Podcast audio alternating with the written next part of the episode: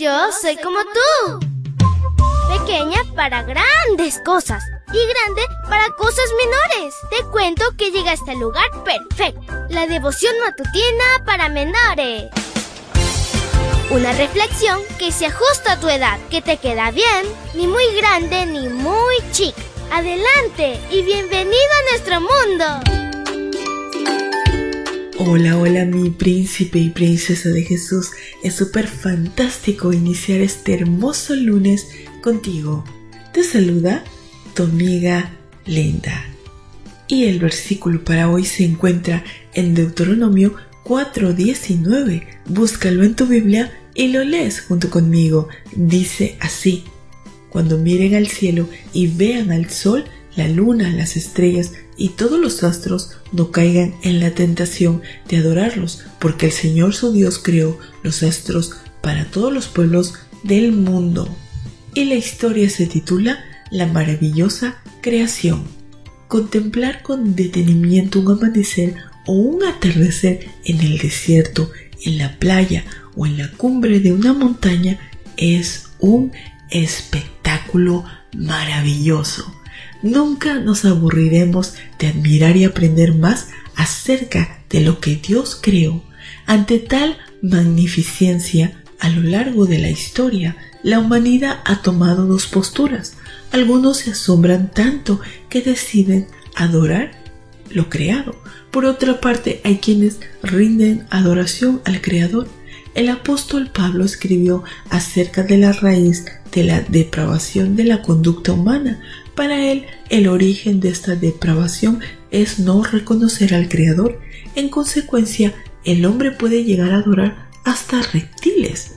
En lugar de la verdad de Dios, ha buscado la mentira y ha honrado y adorado las cosas creadas por Dios y no a Dios mismo, que la creó y que merece alabanza por siempre. Romanos 1.25. Deuteronomio capítulo 4 enfatiza la importancia de obedecer el segundo mandamiento. Dios fue enfático. Así le advertía al pueblo lo que muy pronto iba a mirar como estilo de vida de los cananeos. La costumbre de adorar al sol, la luna y las estrellas prevaleció por siglos en diferentes civilizaciones.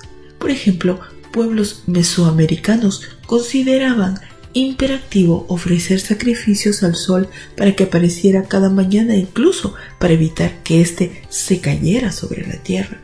Ellos creían que su gobernante era una extensión del sol y el único que tenía acceso directo a él. Indudablemente, el sol es considerado la corona de las estrellas. Como tal, los científicos no cesan en sus esfuerzos por averiguar cómo es en realidad y procuran acercarse mediante artefactos de hechura humana. Sin embargo, lo más cerca que la ciencia ha podido acercarse es a 6 millones de kilómetros mediante una sonda. Para proteger la sonda del intento calor se usó un escudo de carbono capaz de soportar hasta 1371 grados centígrados, así como la radiación que emana de la superficie de la estrella. Ante la magnitud de la vasta obra que sorprende día a día, hacemos bien en acompañar al salmista cuando pronunció, cuando veo el cielo que tú mismo hiciste y la luna y las estrellas que pusiste en él pienso, ¿qué es el hombre? ¿Qué es el ser humano? Salmos 8, 3 y 4. Querido Dios, gracias por esta hermosa promesa, por este hermoso texto que nos hace recordar cuán maravilloso eres tú, Señor. Gracias por todo lo que tú creaste. Ayúdanos a adorarte a ti y a gozarnos y disfrutar de tu hermosa creación. Te lo pedimos en el nombre de Jesús.